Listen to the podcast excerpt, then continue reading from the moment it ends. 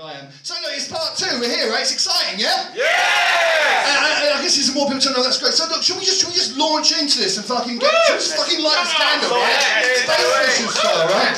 And I, I'd like to do that. I just need to remember who the first. Ah, that's right. Okay, got it right. So this man I'm about to introduce you needs no introduction. Jump on, everyone! Yes!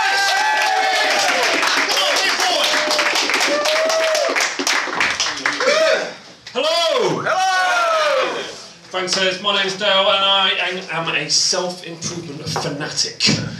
So I've been trying to acquire new knowledge, new skills, and part of that has been trying to get fitter, stronger in, in uh, person. And one of my friends who is big into health and fitness, he convinced me a little while ago to one of these uh, muddy run events. I don't know if you've seen it. There's a few of them around, uh, one sort or another. Um, there's a few different brands, they've got slightly different names, um, but they're all essentially the same. And the format goes where they take over some fa- farmland in a country estate and turn it into a series of army-style uh, assault courses. And as a participant, you are encouraged to invade other people's personal space uh, in order to climb over walls and other such uh, obstacles, and then clamber under uh, barbed wire through pools of icy water, mud, cowpats, and other people's blood, sweat, and tears. Nice.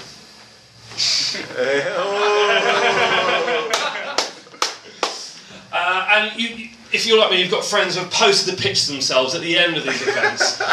they all look the fucking same.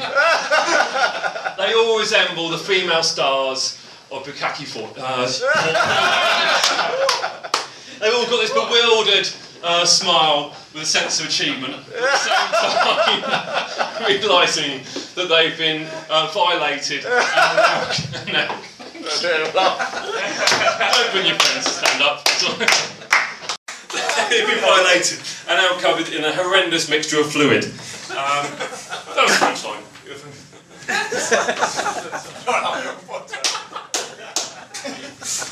Feel I lost some of you in the room with, with, with the porn reference, so I'm sorry about that. But um, and I don't mind telling you, uh, I've watched a, a bit of porn in the, in the past, but um, I say very much in the past tense. Um, so I've stopped. I didn't think that porn was giving me the answers to the questions that I was seeking. Again, I'm a self-improvement fanatic. Um, porn won't make you more attractive to the opposite sex, won't make you more successful in relationships, won't make you a better, better or more productive person, won't make you rich, it won't help your dreams and ambitions come true.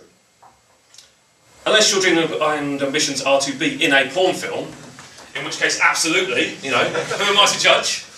You know, knock yourself out, it's your life, you, you, you make your own dreams come true. Or having think, thinking about it, actually, if you're making or selling the porn, then absolutely you can become rich. and in which case, you should absolutely double down straight away and uh, try and extract as much money out of your lonely, horny clients and uh, exploit your performers and in the process cause them untold uh, physical and psychological harm. See how I segued from spunking the hair all the way to cutting social commentary. Seamless. Uh, coincidentally, I'm, I'm going on holiday to a place where they make a lot of porn, uh, Los Angeles, California. Um, I've always been fascinated with American culture. I'm going to leave you with some of my favourite poetry. Not, not enough spoken word poetry in the world, if you ask me. Um, for my favourite uh, African American uh, writer. So uh, I've got it written down here. And um, there's two things. One uh, is I can't do the New York accent, so not all of the rhymes work perfectly. So just going to put that out there.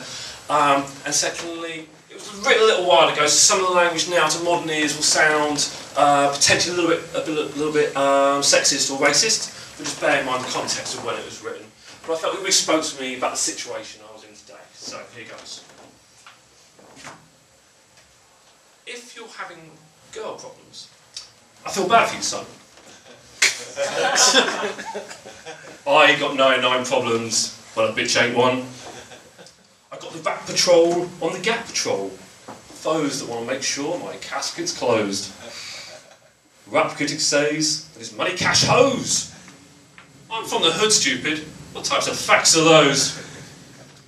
you grew up with holes in your zapatos, you'd celebrate the minute you was having dough.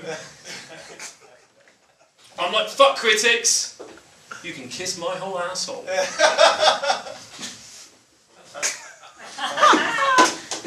if you don't like my lyrics, you can press fast forward.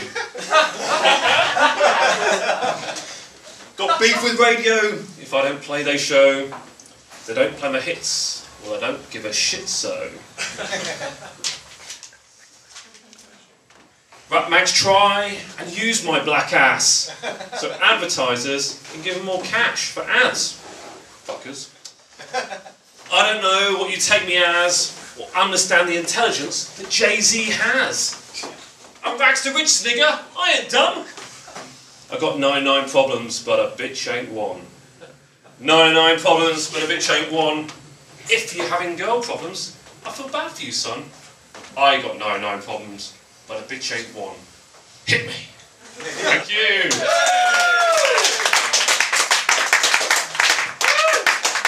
Give them a good one, everyone.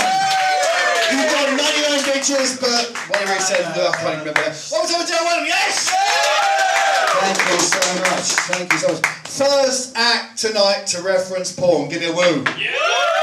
Are we all okay with porn? I mean, we're all adults, right? That's the, that's the main thing, right? You're in a room full of adults. It's fine to talk about porn, isn't it? It's fine. No one here's a prude. Give me a shout if you're a prude. Yeah. You are. You're the biggest prude in the room. No, that's fine. What was up with Dell? Come on, yes! No prudes in this room. We're okay. We can swear, we can talk about porn, we can do anything we like. This, this is the beauty of this night. It is literally a free speech fountain, right? We can do whatever we like here. And I think, fuck off. I like that. Who, who went, was that, was that you? You know what? You just, you, you've got a black mark against your name. Racist! Racist! and I meant it in that way as well. So yeah, it's doubly the.